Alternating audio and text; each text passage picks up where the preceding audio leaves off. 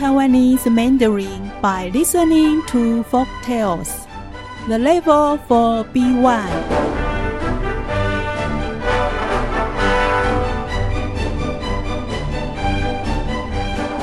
里门环。彰化有个叫张福山的有钱人，大女儿和二女儿 都嫁给有钱人。最漂亮的小女儿玉姬拒绝所有亲事，并对张福山说：“我想嫁给有志气的人，没钱也没关系。”张福山好生气。这时，家门口来了一个卖田螺的穷小子李不直。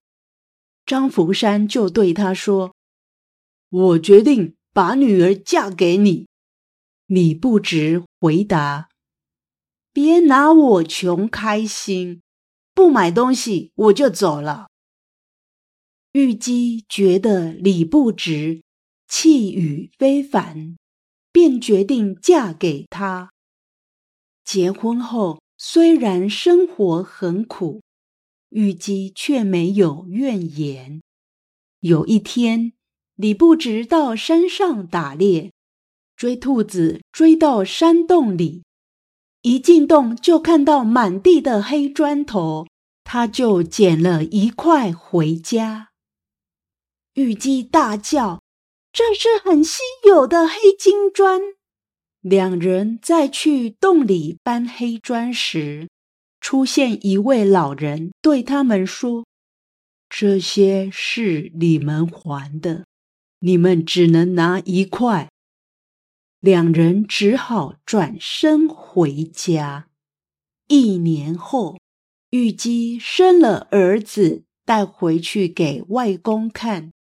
张福山一抱小孩就大哭，他顺手敲敲门上的铜环，小孩居然笑了，于是就说：“你就叫李门环吧。”夫妻听到吓一跳，回家时就跑去洞里搬黑金砖。这一次，居然没有人阻止他们。虽然得到金砖，他们还是勤俭过生活。隔年，张福山过大寿时，李不直穿旧衣，提一篮鱼和田螺去祝寿。吃饭时，大女婿故意说：“我家的田太多了，想卖掉一些。”二女婿也跟着说：“我家也是哎。”李不直就说：“我想买田，你们卖给我。”大家都笑他疯了。大女婿就边写契约边说：“那我们就用半价五千两卖给你，你买得起吗？”李不直签了约后。就拿出放在鱼和田螺底下的黑金砖。这时大家都吓呆了。李不直还把买田剩下的金砖送给岳父当寿礼。从此，夫妻俩就努力经营田地，一家三口过着幸福的日子。Door Nakali. There was once a rich man named Fu Shan Zhang, who lived in Zhanghua. His first and second daughters married rich men. However, the most beautiful little daughter Yu Ji refused to marry a rich man. She said to her father, I want to marry someone who has ambitions. It doesn't matter to me whether he is rich or not. Fu Shanzhang was very upset about hearing this. At this moment, a very poor man named Bu Zhili, who earned his living by selling escargot, passed by the door. Fu Shanzhang said to him, I want you to marry my daughter. Bu Zhili said to him, Don't mock me. If you have nothing to buy from me, I'm out of here. Yu Ji heard the way Bu Zhili acted and talked. She knew that this was an ordinary person, but an ambitious man. So she decided to marry him. Although they suffered financial difficulties after marrying, Yu Ji never complained. One day, Bu Zhili went hunting in the mountains. He chased after a hare and the hare led him to a cave. Inside the cave, there were piles of black bricks. He brought the brick home. Yu Ji saw the brick and cried, This is a very real gold brick.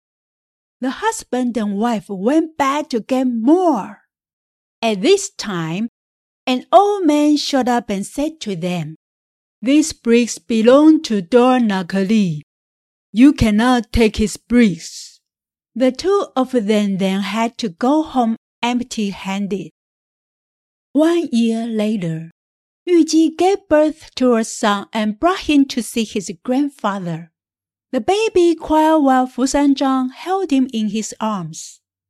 Fu San Sanzhang then swung the door knocker to attract his attention. The baby smiled. He said to the baby, I now name you Door Knocker Li. The couple was surprised to hear the name. On their way home, they went to the cave where the bricks were. This time, they successfully moved all gold bricks home.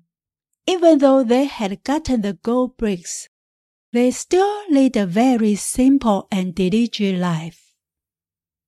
The next year, when Fu Shanzhang had his birthday party, Bu Zhili wore old clothes and carried a basket full of face cargo as a gift. The elder son-in-law mocked Li on purpose by saying, I have too much land. I want to sell some.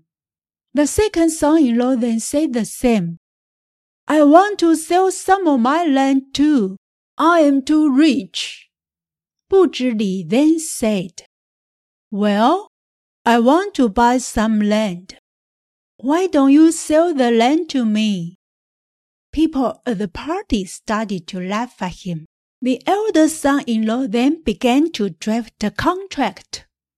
We will sell the land at half price can you afford it? Bu Zhili signed the contract without saying a word. He then took out the gold bricks hidden under the escargot to pay for the land. Everyone was taken by surprise.